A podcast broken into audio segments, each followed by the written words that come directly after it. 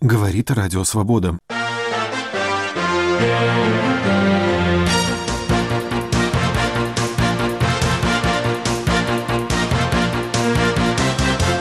В Вашингтоне хотят расторгнуть договор, подписанный Горбачевым и Рейганом. Исторический договор может стать жертвой действий Путина, ведь мы сейчас оказались в ситуации, когда Россия обладает монополией на подобный вид вооружений. Любимого повара Путина заподозрили в организации отравлений. В стране действует подпольная спецслужба, которая в интересах узкой группы, захватившей власть, убивает людей. Фильм о блокаде хотят запретить, а открытие кинофестиваля сорвали. Оскорблял охрану кинотеатра, он агрессивный, у него красное лицо, он обещает людей посыпать гомофобным порошком. Эти и другие сюжеты в программе «Итоги недели. Радио Свобода».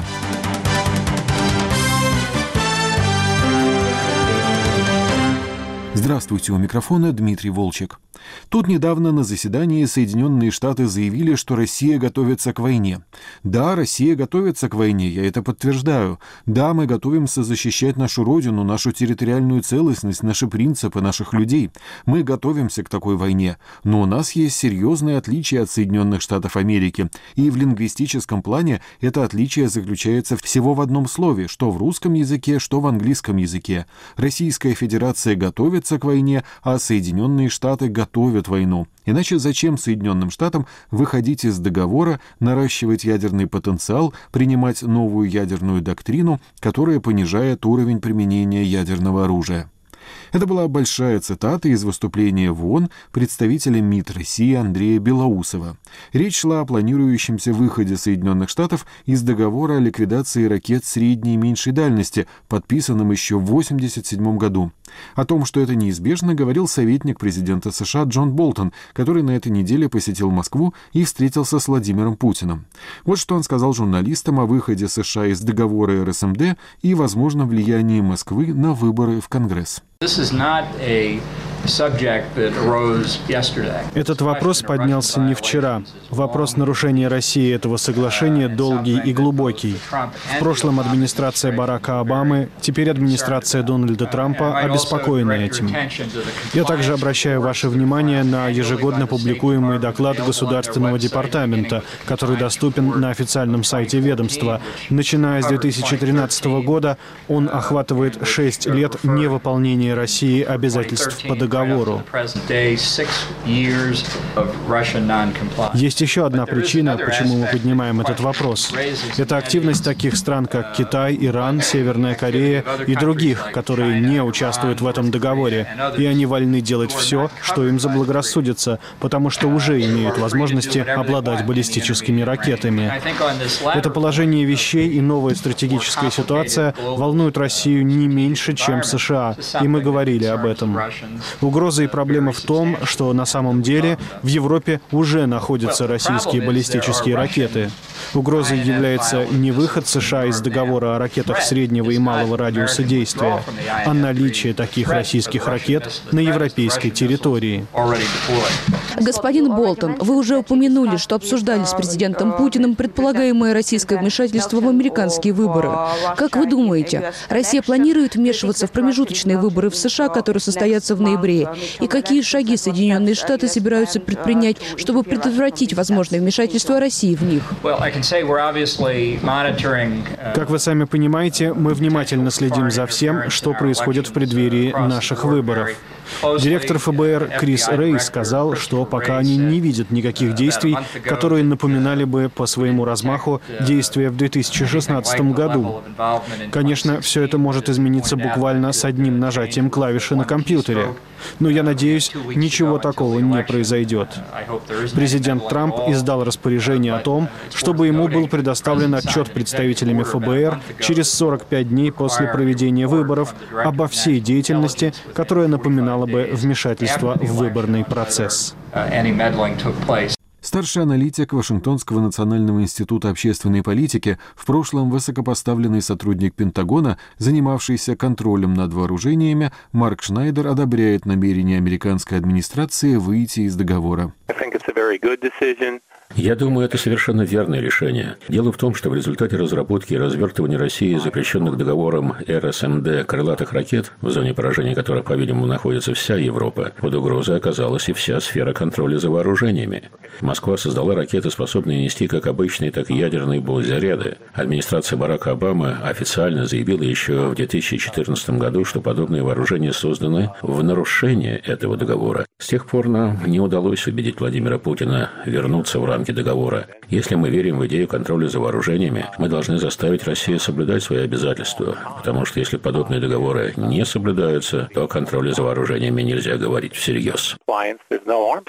А Кремль говорит США, что вы нас вынудили пойти на такой шаг, размещая в Европе противоракетные комплексы, которые якобы можно в теории использовать для запуска крылатых ракет.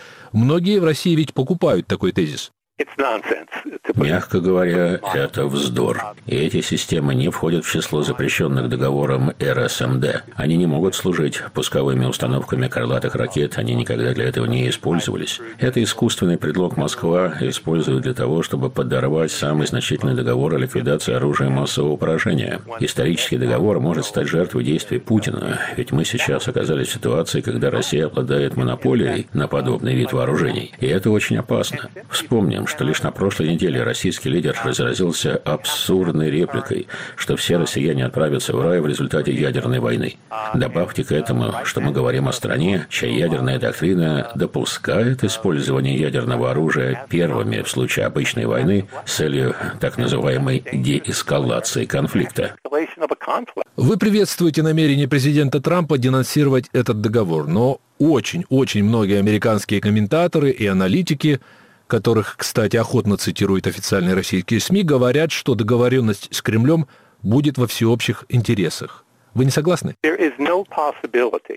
На мой взгляд, нет никакой возможности заставить Владимира Путина ликвидировать это незаконное создание новых ракет путем переговоров. Не стоит забывать, что советско-американский договор о запрещении ракет средней и малой дальности стал возможным после того, как президент Рейган в 1986 году объявил о том, что Советский Союз не следует политическим обязательствам, взятым в рамках договора ОСВ-1 и ОСВ-2, и поэтому США оставляют за собой право не выполнять условия этих соглашений. 30 с лишним лет спустя президент Трамп действует точно так же. Мы можем бесконечно пытаться говорить с Кремлем в то время, как он наращивает свой ракетный потенциал. РСМД не единственный договор, нарушаемый Россией. Например, в российских, в том числе государственных СМИ, появились сообщения, указывающие на то, что Москва нарушает последний американо-российский договор СНВ-3, приспособив крылатую ракету дальнего действия для запуска с бомбардировщика Ту-22. Согласно договору, такие ракеты могут размещаться только на стратегических тяжелых бомбардировщиках, каковым Ту-22 официально не является.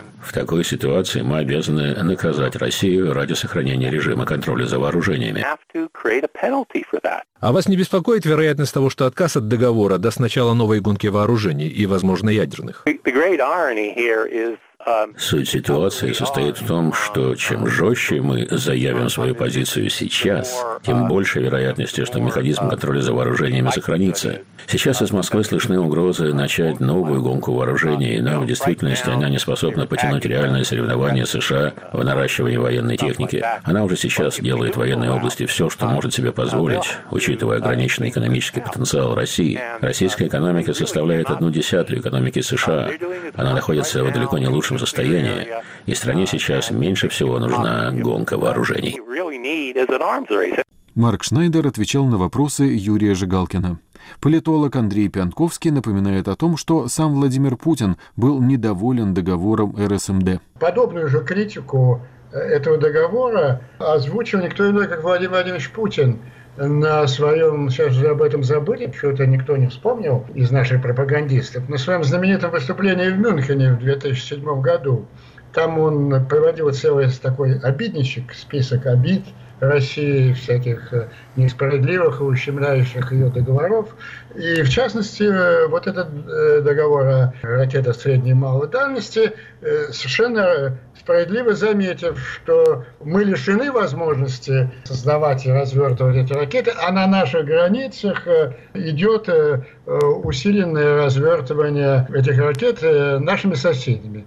Он не сказал тогда слово «Китай» буквально, но весь смысл его заявления был о том, что действительно, я не знаю точных данных о китайском ядерном потенциале никто не знает, э, он самый нетранспарентный, но процентов 80 э, ядерного арсенала э, Китая это как раз ракеты вот, по классификации, по своей дальности, попадающие в сферу действия этого договора. И, разумеется, они нацелены не на американские города, а совсем на другие цели. Но вот э, интересный вопрос. Вот э, те упреки, которые Владимир Владимирович Путин э, высказывал в отношении Грузии, теперь сняты. У России есть возможность ответить на развертывание ракет средней дальности, угрожающие ей вдоль ее границ. Так вот, ответит ли она или нет – Ничего она не будет развертывать э, восточнее Урала кремлевское руководство, потому что за 10 лет, вот с той речи Путина, 7 по 18, вот это присмыкательство перед Китаем и подчинение э, интересам Китая стратегическим дошло уже до такой степени. И вот это самое интересное, кстати, вот этот э, мой прогноз – это самый интересный показатель. Вот начнут ли они развертывать ракеты на китайской границе? Вот мой ответ – нет. И это будет очень важное свидетельство геополитического выбора России, который является полным подчинением Китая как младшего партнера. Директор программы «Ядерное нераспространение и Россия» Пир-центра Андрей Баклицкий, с которым беседовал Тимур Олевский, говорит о возможных последствиях расторжения договора. Если представить себе, что договор этот расторгается, э, означает ли это, что автоматически стороны начнут производить такие ракеты, которые могут угрожать всей Европе? Это абсолютно этого не означает. Если мы говорим про Соединенные Штаты, то сейчас у них подобных ракет нет, э, и ведется сейчас исследовательская деятельность по крылатым ракетам наземного базирования средней дальности. Если вы хотите их производить, э, испытывать и ставить на вооружение, это занимает довольно много времени, и это трата денег, которые Конгресс еще должен вам выделить. Запуск такого производства – это стимул для экономики или непосильная нож, как вы думаете? Учитывая, что 1 марта у нас была заявлена новая программа вооружений, в том числе ядерных, на которые уже нужно тратить большие суммы денег, я думаю, что Россия предпочла бы не тратить эти суммы на ракеты средней дальности. Тогда вопрос о расторжении такого договора – это шум, на ваш взгляд, или это серьезная какие-то вещи, которые угрожают безопасности Европы? США, скорее всего, точно из этого договора выйдет. И, как вы правильно отметили, это один из э, столпов вот этого взаимного сдерживания между Россией и Соединенными Штатами. Их было три. Был договор по ПРО, из которого США вышли, был договор СНД, из которого выходит. И последнее, что остается, это договор СНВ. Чем меньше у вас ограничений, тем сложнее вам объяснять своим военно-промышленным комплексам, почему не производите больше ракет, тем меньше вы знаете о противнике, тем больше вы пытаетесь угадать, что противник делает. Там, где начинается угадывание, начинается самый худший сценарий представляться друг другу. Поэтому дестабилизация, конечно, от этого будет большая будет большая дестабилизация. Но, понимаете, мало того, чтобы Америка вышла из этого договора, надо, чтобы она сделала ракеты, привезла их в Европу, разместила на территории, ну, я не знаю, там, Германии и Польши, а Европа на все это согласится, есть предпосылки к тому, что они скажут, давайте ставить у нас Першинги-2 ну, Першинги 2 восстанавливать никто не будет. Ну, там понятно, что-то новое Першинги 3, да. Скорее всего, они начнут с Азии, потому что в первую очередь интересует Китай и сдерживание Китая. Вот Тихоокеанское командование США давно хочет у себя разместить ракеты наземного базирования, чтобы сдерживать Китай немного КНДР. Но когда ракеты будут созданы против Китая и там размещены, можно предположить, что на каком-то моменте они доберутся и до Европы. А Германия действительно была против, но та же Польша никто не может гарантировать, какое решение она примет. Что вот сейчас, когда нет ракет средней и малой дальности и крылатых ракет наземного базирования, какие военные я повторюсь, не террористические, а военные угрозы существуют классических западных европейских стран? Ну, военные угрозы, я думаю, каждой страны рассматривает для себя. Основная, конечно, военная угроза для НАТО – это Россия. Что вот может это... делать Россия с, я не знаю, с Парижем? Или с какими-нибудь предместьями. С Парижем ничего сделать Россия не может, до Парижа довольно далеко, но Россия может начать войну или быть тянутой войну с Прибалтикой, с Польшей и другими восточными соседями, в которой Парижу придется принять участие, потому что он член НАТО есть пятая статья. А существуют сейчас у России и у США современные э, методы противовоздушной обороны от ракет, которые могут за несколько минут 7-8 долететь и ядерный удар нанести? Как таковых э, таких систем нет, их точно нет против крылатых ракет, против баллистических ракет. Они немного есть, но их эффективность тоже довольно сложно оценить, поскольку они практически никогда не применялись, только на учениях, э, и, скорее всего, никакого массированного удара они не выдержат. Это был директор программы «Ядерное нераспространение и Россия» Андрей Баклицкий. Падение рейтинга Путина в 2018 году вынуждает экспертов говорить, что ситуация возвращается к 2013 году и необходима новая внешнеполитическая авантюра, подобная крымской, чтобы мобилизовать народ вокруг Кремля. Научный сотрудник Института Гайдара Сергей Жаворонков размышлял в эфире «Радио Свобода». Если мы посмотрим на проект бюджета, то тот огромный э, стабфонд, который планируется к 2021 году нарастить до э, небывалых э, 14 триллионов рублей, что там превышает 10% э, ВВП, э, таким стабфонд не был даже там в 2007 тучном году. То это нацелено, конечно, именно на вот разного рода готовность к военным авантюрам, Хотя мне представляется, что для Путина ключевым является не подготовка вот каких-то этих непонятных там ракет, которые он показывает в виде мультфильмов, а при том, что, как известно, российская промышленность не в состоянии, например, производить даже ударные беспилотники. А реально Путин готовится к возможной эскалации сухопутных боевых действий как на Украине, так э, вполне вероятно и в Сирии, и э, на постсоветском пространстве. Здесь цели достаточно могут быть очевидны. Это Прибалтика, это Беларусь. Хотя вот Беларусь у нас там называется дружественной страной, но технически нет никаких проблем. Завтра послать диверсантов, объявить, значит, там, какую у нас Гомельскую народную республику, там, Таллинскую народную республику и так далее. Как мы помним, Сталин объявил, что в 1939 году Советский Союз не воюет с Финляндией, а поддерживает Финскую Народную Республику товарища Каусинина, который сам сидел в Москве при этом. Мне кажется, что вот разглагольствование Путина о ракетах, о ядерном оружии э, – это некое средство психологической войны. Сам Путин никаким ядерным войнам не готов – это из там, всей его биографии и географии размещения активов и родственников его друзей не следует. А вот то, что самые разные военные эксперты прогнозировали последние два десятилетия, э, вероятность неядерной войны между ядерными державами, повторение того, что мы наблюдали в свое время в Южной Корее, во Вьетнаме.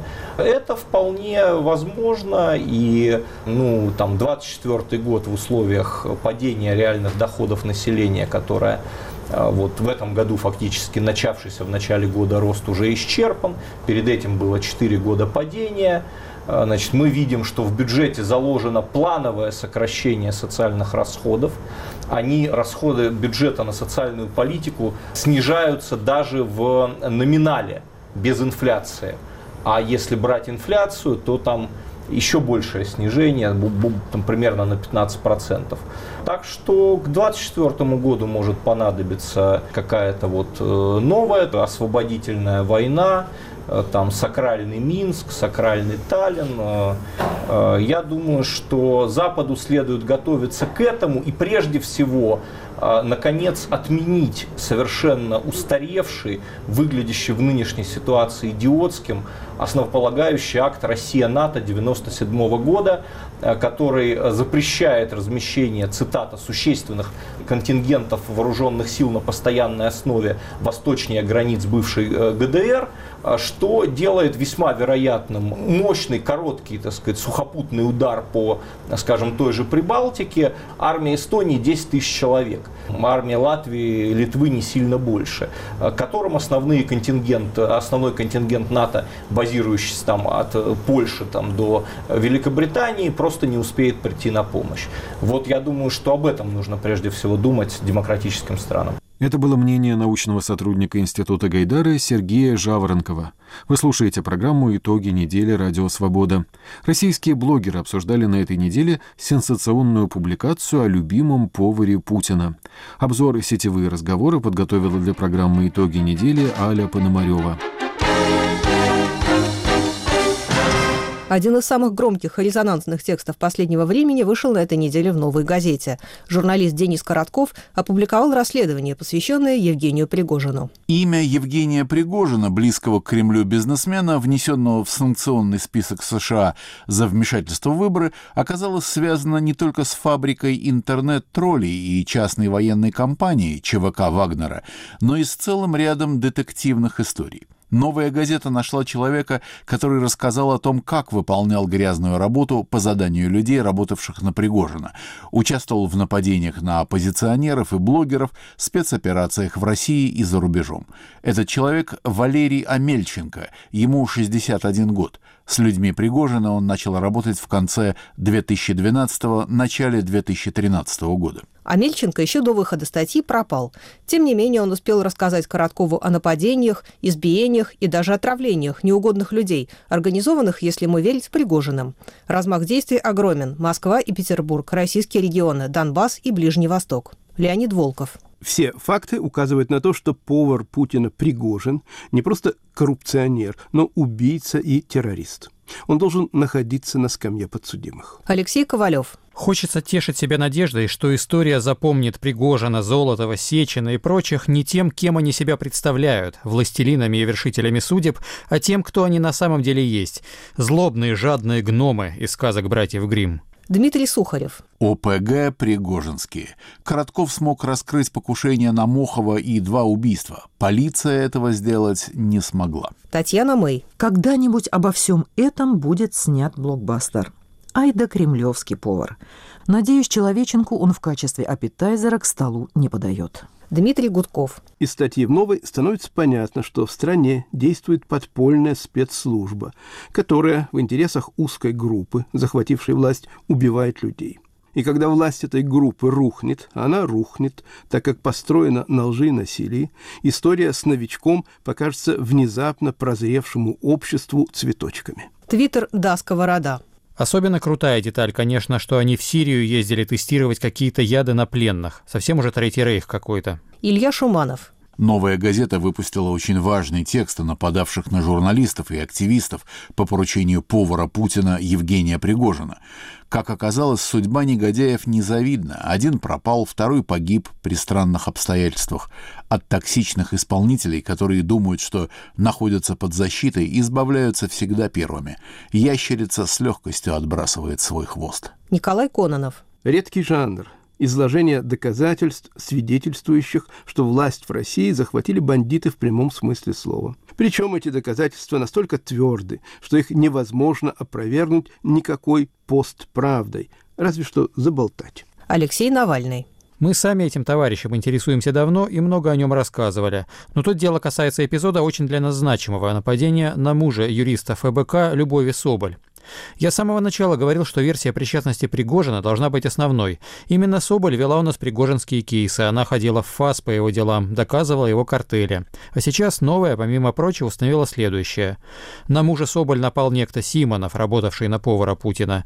Этого Симонова самого грохнули после того, как он выполнил ряд заданий. Всю эту информацию новый сообщил инсайдер, который сам таинственным образом исчез. От ФБК мы в очередной раз направляем обращение в ФСБ и Следственный комитет и требуем незамедлительной реакции. Все факты указывают на то, что повар Путина Пригожин не просто коррупционер, но убийца и террорист. Он должен находиться на скамье подсудимых.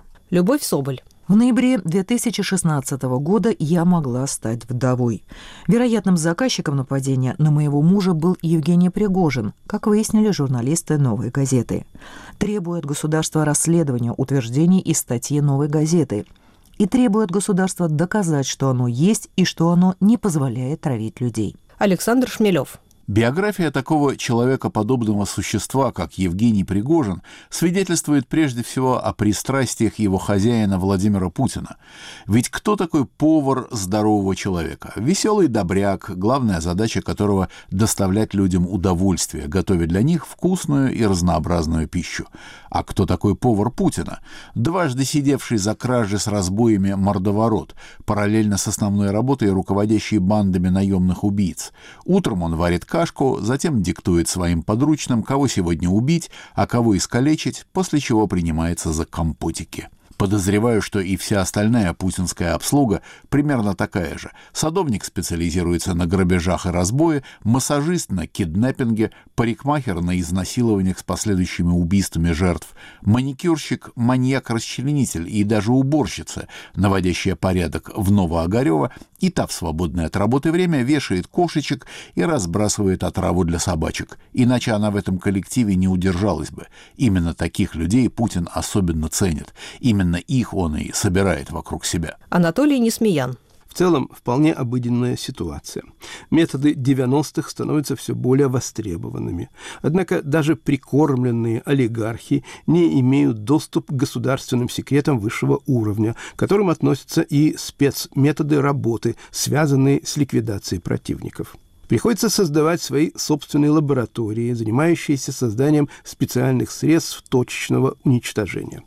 Война в Сирии – очень удобное место для проведения разнообразных учений. Летчики учатся ковровым бомбардировкам городов. Крайне полезный навык в борьбе с терроризмом. Ну, а олигархи тестируют свои собственные разработки для последующего внедрения уже в российскую действительность. Кто будет обращать внимание на пару-тройку десяток неизвестно чего умерших сирийцев? Собственно, на эту тему и наткнулся Денис Коротков. Его статья в любой нормальной стране стала бы поводом для массовых арестов и возбуждения уголовных дел. Но в мафиозном путинском государстве на нее просто не обратят внимания. Эко-невидаль.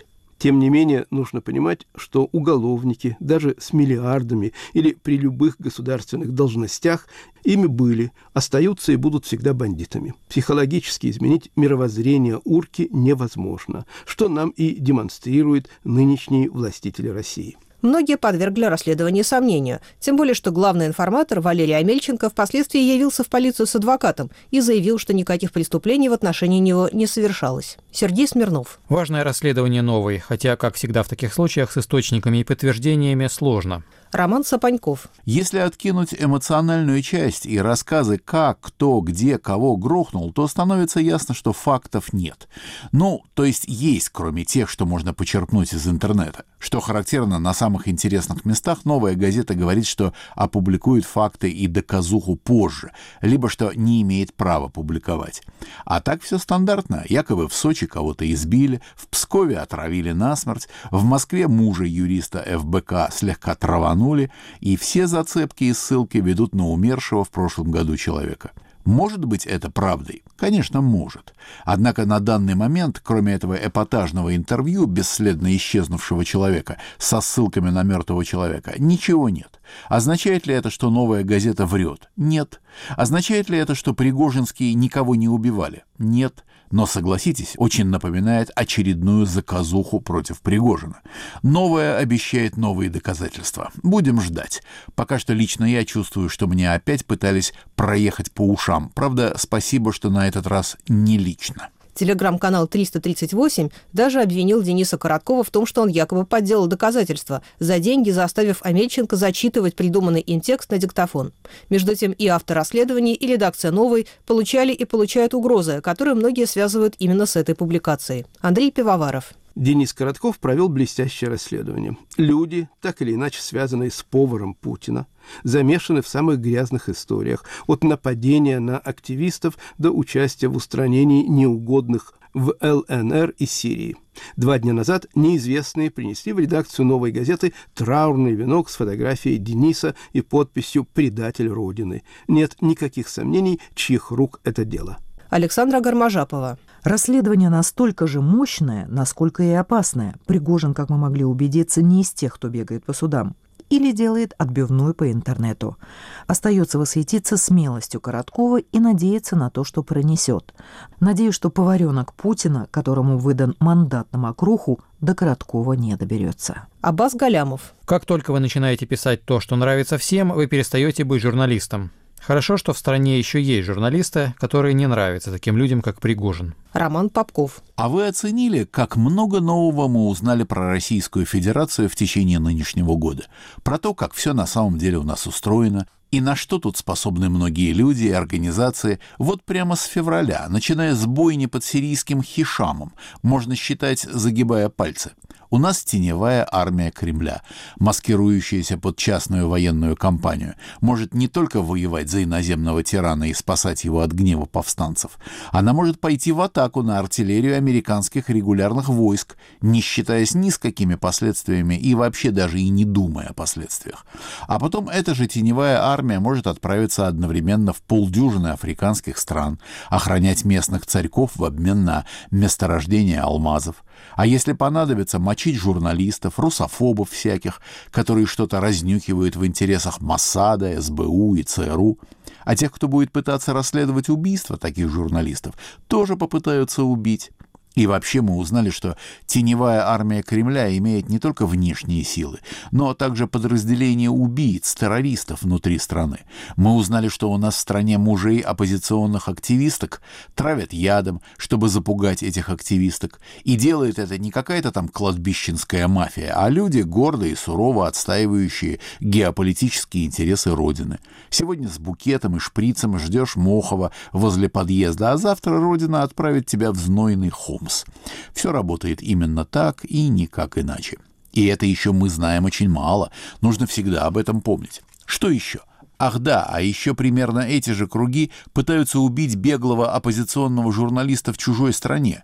Конечно, это первое правило московского журналистского клуба — фыркать по поводу Аркадия Бабченко. Еще мы любим блевать от новостей СБУ. В свете истории с Моховым, истории с Джемалем и его группой, истории с убитым псковским блогером, давайте продолжим фыркать над Бабченко дальше. Но не одними частными армиями славится Родина. Есть у нее вполне легальные чудо-богатыри на зарплатах и с удостоверениями.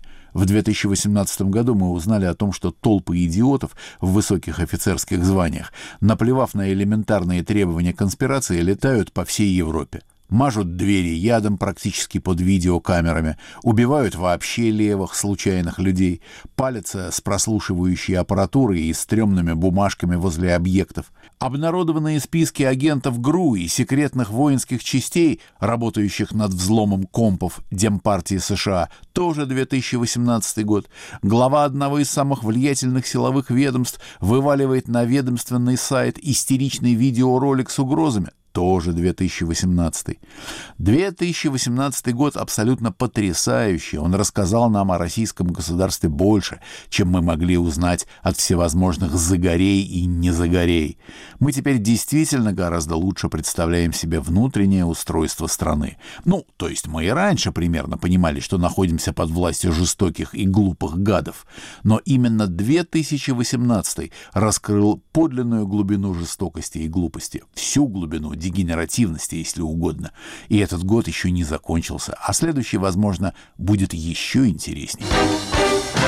Газета «Военно-промышленный курьер» не кажется изданием, способным публиковать резонансные тексты. Но это только на первый взгляд. Большой интерес сначала у других СМИ, а потом и у комментаторов соцсетей вызвала статья доктора военных наук Константина Севкова, опубликованная в газете 23 октября. Приведем несколько выдержек. После глубоких сокращений ядерных арсеналов России и США вероятность ядерной зимы ничтожна, а это означает, что ядерная война вернулась в область рационального. Условия, при которых США и Россия, начав при превентивно ядерную войну могут ее выиграть, то есть уничтожить противника физически и сохранить себя, существуют. Американская элита в определенных условиях может пойти на превентивную ядерную войну против России. Жертва американского населения в несколько миллионов человек она легко перенесет, как и определенные потери экономического потенциала. Это приемлемая плата за мировое господство. Сегодня наша страна не может соперничать с США в ядерной гонке количественно. Россия не СССР. Надо искать искать асимметричный ответ. Превосходство России в том, что только мы располагаем технологиями создания ядерных боеприпасов гиперкалибра, более 100 мегатонн тротилового эквивалента. Еще в 1961 году мы имели изделие эквивалентом 58 мегатонн, вполне пригодное для боевого применения. Создание 40-50 таких боеголовок для тяжелых МБР или сверхдальних торпед обеспечивает доведение хотя бы нескольких единиц такого оружия до критически опасных по геофизическим условиям зон на территории США, например, Йеллоустонский супервулкан, разломы Тихоокеанского побережья. Такие удары гарантированно уничтожат и США как государство, и всю транснациональную элиту. Это снова делает масштабную ядерную войну иррациональной и сводит шансы ее возникновения к нулю. Конечно, царь-бомба не панацея. Угрозы войны гибридного характера сохранятся, однако масштабная ядерная опасность для России и мира будет устранена. Твиттер «Истинный ареец». Йеллоустонский супервулкан. Последняя надежда русского патриота. Валентин Седак. Прочитал предложение от геополитика Сивкова. Что могу сказать? Не ново. В этом была суть мало кому известного адекватного, но асимметричного ответа Андропова. Группировка дизельных подлодок СССР выстроилась в ряд в 200 километрах от побережья США. Американцы все тут же поняли. Многие обратили внимание на то, что большинство провластных изданий перепечатали статью с минимальным изменением заголовка. «Звезда. Военный эксперт назвал гарантированный способ выиграть в ядерном конфликте с США». Российская газета. Российский доктор военных наук назвал способ уничтожения США.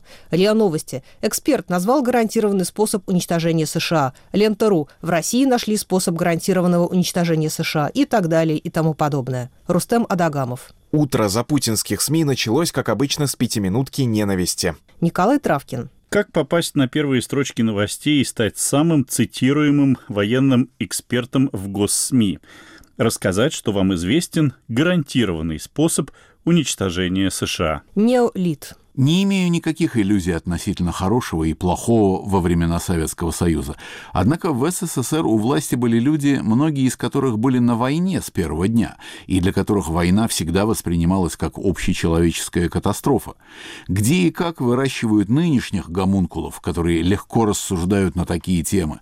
При этом СМИ транслируют весь этот античеловеческий бред на массовую аудиторию. Константин Калачев. Представляю, какой вой поднялся бы, если бы какой-нибудь действительный член Национальной академии наук США сказал бы что-то подобное про Россию. Владимир Струтинский. Они там совсем уже? После этого ведь рая не будет. Игорь Эйдман. Во множестве российских СМИ была распиарена статья Константина Сивкова. Главный ее месседж – ядерную войну можно выиграть. Автор сумасшедший?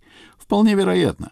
Но зачем его бредни пересказывают во множестве кремлевских СМИ типа НТВ, РЕН-ТВ, РИА Новости и так далее? Дело в том, что ядерный шантаж входит в моду, становится ведущим направлением российской пропагандистской риторики и внешней политики. То Путин рассказывает о ядерном апокалипсисе, не страшном для россиян, которые попадут в рай, то откуда-то из-под больничной койки вылезает Сивков, грозящий стереть США с лица земли. Видимо, Путину не дают покоя лавры Ким Чен Ына. Ядерный шантаж кажется ему простым средством решения всех проблем, идеальным инструментом принуждения мира к любви. Ведь это так в стиле мафиози. Добрым словом и револьвером можно добиться большего, чем одним добрым словом. Только у Кремля вместо револьвера ядерная дубина — Угрожая ей, он пытается изнасиловать Запад. Правда, забывает, что у американцев эта дубина намного длиннее и толще. Острое выступление военного эксперта критикуют, пусть и своеобразно, даже из прокремлевского стана. Вот что говорит, например, Евгений Сатановский. Я небольшой сторонник того, что говорят военные эксперты насчет Йеллоустонского супервулкана и калифорнийских разломов. В жизни удар по этому вулкану – это уничтожение планеты Земля. Америки, конечно, не будет, но и нас не будет через несколько часов. Это соображать надо, если ты военный эксперт. Однако оказалось, что военный эксперт Севков оседлал эту тему уже давно. Вот отрывки из его статьи «Ядерный спецназ», опубликованной там же только весной 2015 года. Геофизической особенностью России является то, что основная часть ее территории в Сибири покоится на толстых в несколько километрах слоях базальта. Поэтому удары, даже чрезвычайно мощные, не приведут к катастрофическим геофизическим последствиям. А что в США? Прежде всего обращает на себя внимание Йеллоустонский национальный парк, расположенный в кальдере одноименного супервулкана, который, по оценкам геологов, приближается к периоду своей активизации, что происходит с периодичностью в 600 тысяч лет. Примерно столько времени назад произошло его последнее извержение. Геологи полагают, что Йеллоустонский супервулкан может взорваться в любой момент. Признаки нарастания его активности налицо, поэтому достаточно относительно небольшого толчка, например, удара боеприпасами мегатонного класса, чтобы инициировать извержение. Последствия будут катастрофичными для США, такое государство просто исчезнет. Вся его территория покроется толстым в несколько метров или даже десятков метров слоем пепла. Тогда публикация не вызвала такого бешеного восторга у прокремлевских СМИ, но замечена все же была. Борис Надеждин. Автор излагает бредовую теорию про разрушение США в результате землетрясений, спровоцированных точечными ядерными ударами. Всерьез рассуждает о том, что часть регионов России тоже смоет цунами. Ну, да и ладно. Главное, что совсем смоет НАТО. Михаил Виноградов. А никак нельзя этих геополитических чудаков привлечь за пропаганду коллективного самоубийства.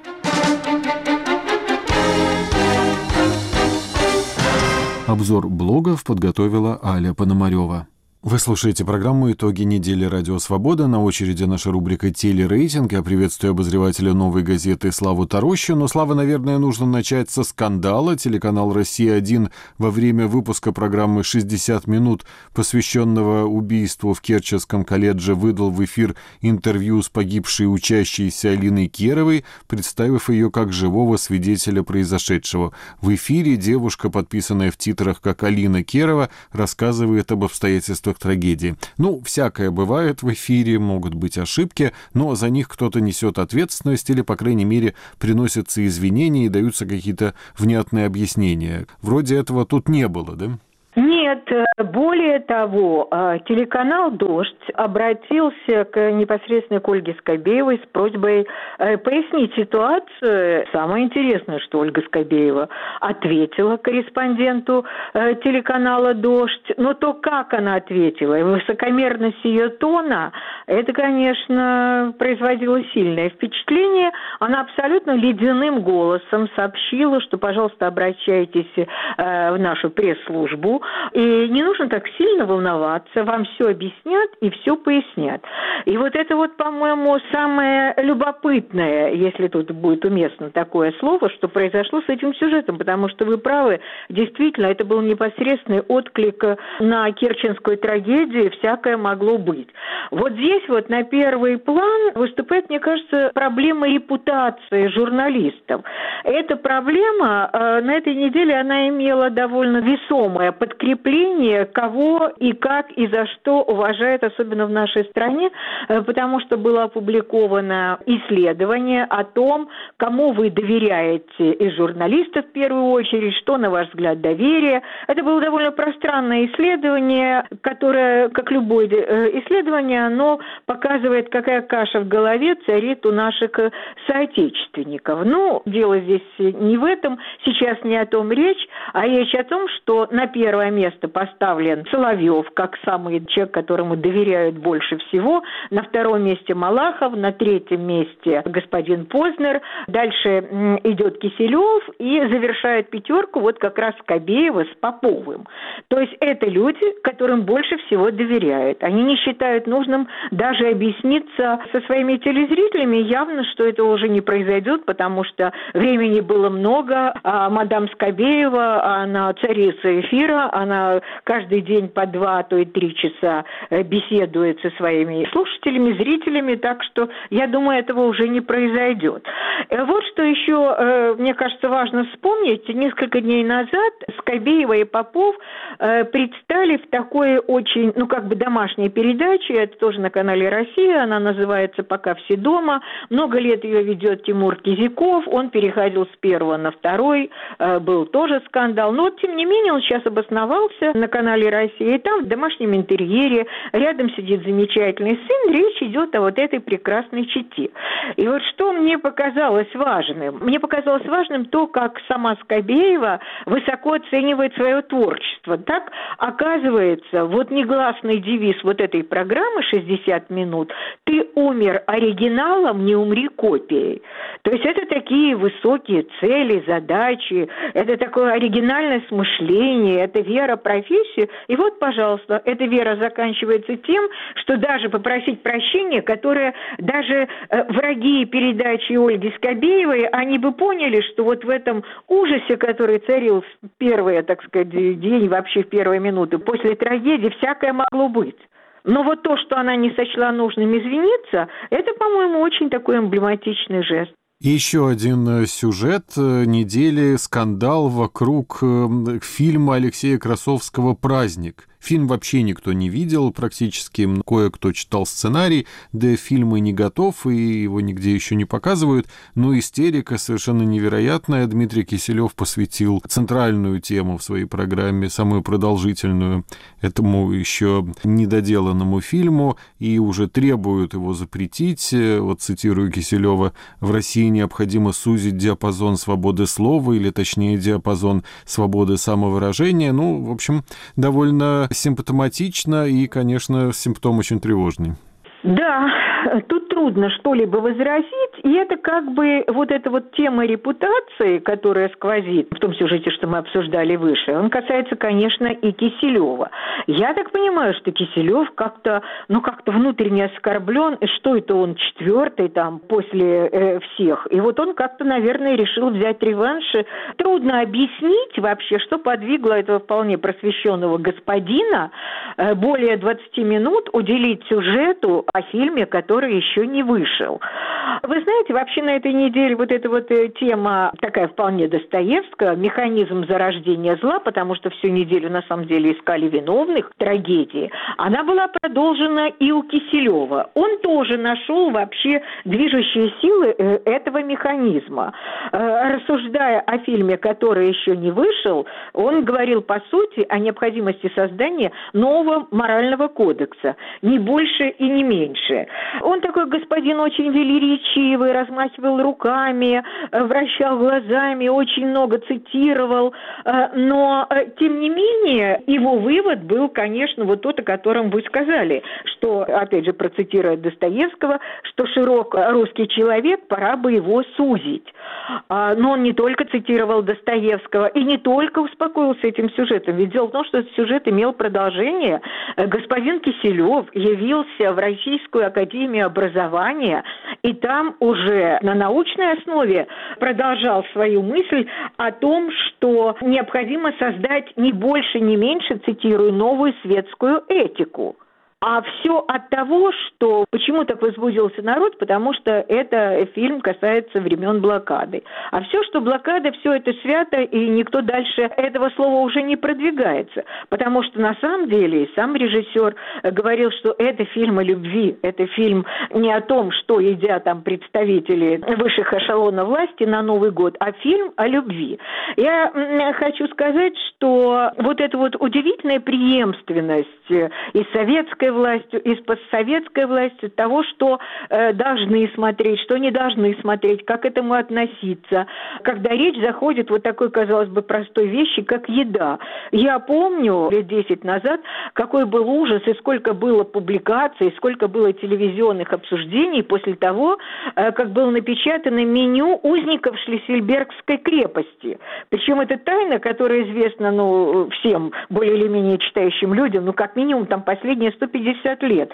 Потому что меню действительно производило впечатление, э, люди и, и даже не в голодные годы примеряли вот э, меню арестантов к себе и понимали, что они бы не прочь поменяться местами хотя бы в смысле своего ежедневного рациона.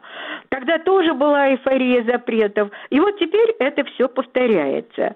Удивительно, что никто из этих людей, о которых мы говорили, не задумывается о своей репутации. Хотя, может быть, и задумывается, случится, потому что ну, случилось последние дни еще одно эмблематичное событие.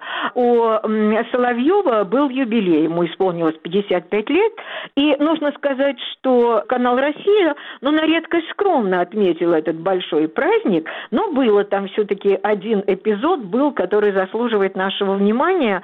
Ему помогает в программе такая гордость и краса, надежда э, кремлевского пула Павел Зарубин, это такой юный господин с какими какими-то невероятными восторгами в голосе, когда он говорит о власти. Так вот, в программе «Москва, Кремль, Путин» Зарубин поздравил Соловьева следующим образом. Он передал Соловьеву шоколад, э, выпущенный к, специально к визиту Путина в Узбекистане. И вот этот вот шоколад, это, конечно, меня, в частности, он произвел мощное впечатление, потому что у этих людей уже все есть, репутация им не нужна, для них достаточно получить шоколад от президента. Спасибо, Слава. Это была рубрика «Славы Тарущины» и телерейтинг, а мы продолжим тему запретов. Наш петербургский корреспондент Татьяна Вольская расскажет о том, как депутат Госдумы Виталий Милонов сорвал открытие ЛГБТ кинофестиваля «Бок о бок» в Петербурге. Единственный в России ежегодный ЛГБТ кинофестиваль «Бок о бок» проходит в Петербурге с 24 октября. Свои программы игрового, документального и короткометражного кино, всего 27 фильмов из разных стран, а также обширную программу дискуссий и обсуждений кинофестиваль собирался представить в кинолофте «Москва» и пространстве «Пальма». Однако в первый же день организаторы фестиваля лишились одной из площадок кинолофта «Москва», где должно было проходить открытие, которое оказалось сорвано. Сорвал его бывший депутат Петербургского парламента, а ныне депутат Госдумы, автор известного закона о запрете пропаганды гомосексуальных отношений среди подростков Виталий Милонов. Вера Пушкина, представляющая пресс службу фестиваля считает действия депутата не только возмутительными, но и противозаконными. За несколько часов до открытия депутат Виталий Милонов стал звонить в кинотеатр с требованиями отменить мероприятие, так как оно не противоречит закону о запрете пропаганды гомосексуальных отношений для несовершеннолетних.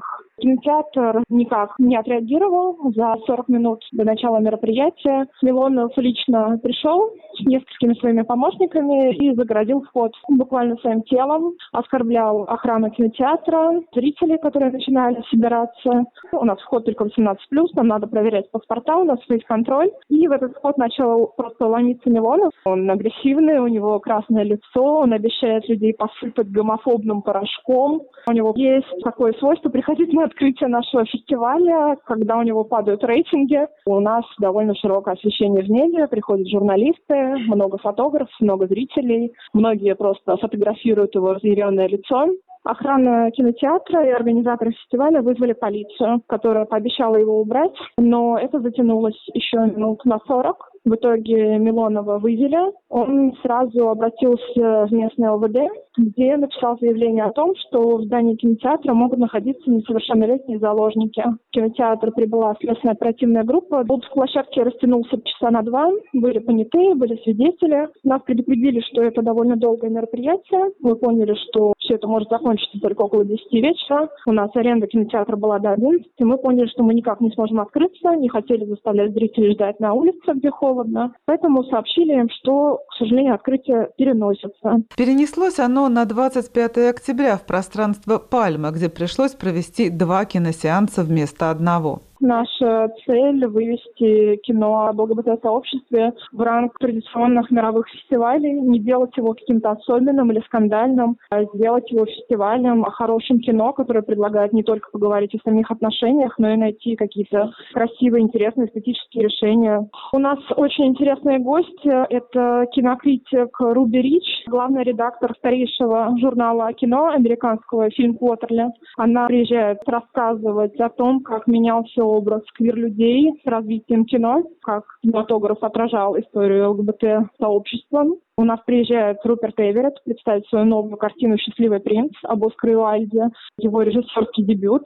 Фильм «Открытие. Фантастическая женщина» — это лучший иностранный фильм, который получил премию «Оскар». Это, наверное, мой личный топ. Тема этого года — это женщины в кино. Очень много фильмов снято с женщинами о женщинах. Еще одна тема — это отмена статьи за мужеложество. В этом году отмене 25 лет. И музыка активизма. Организатор кинофестиваля бок о бок Гуля Султанова обращает внимание на то, что в этом году в программе много фильмов-хитов. У нас всегда фестиваль славится тем, что у нас было много документалных, таких сложных, серьезных. А сейчас у нас очень много крупных картин, прямо таких мировых хитов, игровых фильмов, очень много, целых восемь. Вот это очень здорово для публики, которым может быть сложнее серьезные документальные ленты, а вот игровые фильмы, в которых есть и юмор, и сентиментальность, они, скажем так, ближе к сердцу, и более зрительские. Для меня в этом фестивале это самое ценное.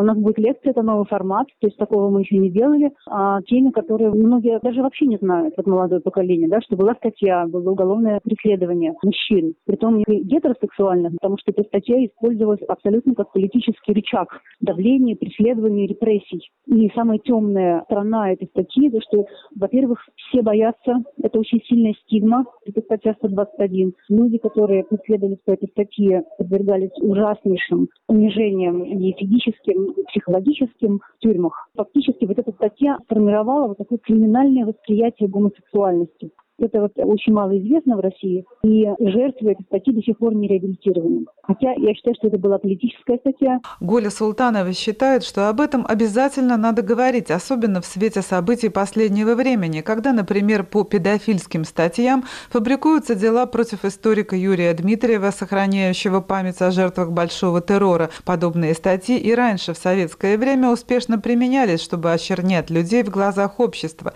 И сегодня эта зловещая практика возвращается. ЛГБТ-кинофестиваль «Бок о бок» завершается 1 ноября. Татьяна Вольская для Радио Свобода, Санкт-Петербург. Программа «Итоги недели Радио Свобода» подошла к концу. Над ним работали продюсер Андрей Амочкин и редактор Дмитрий Волчек. Всего доброго.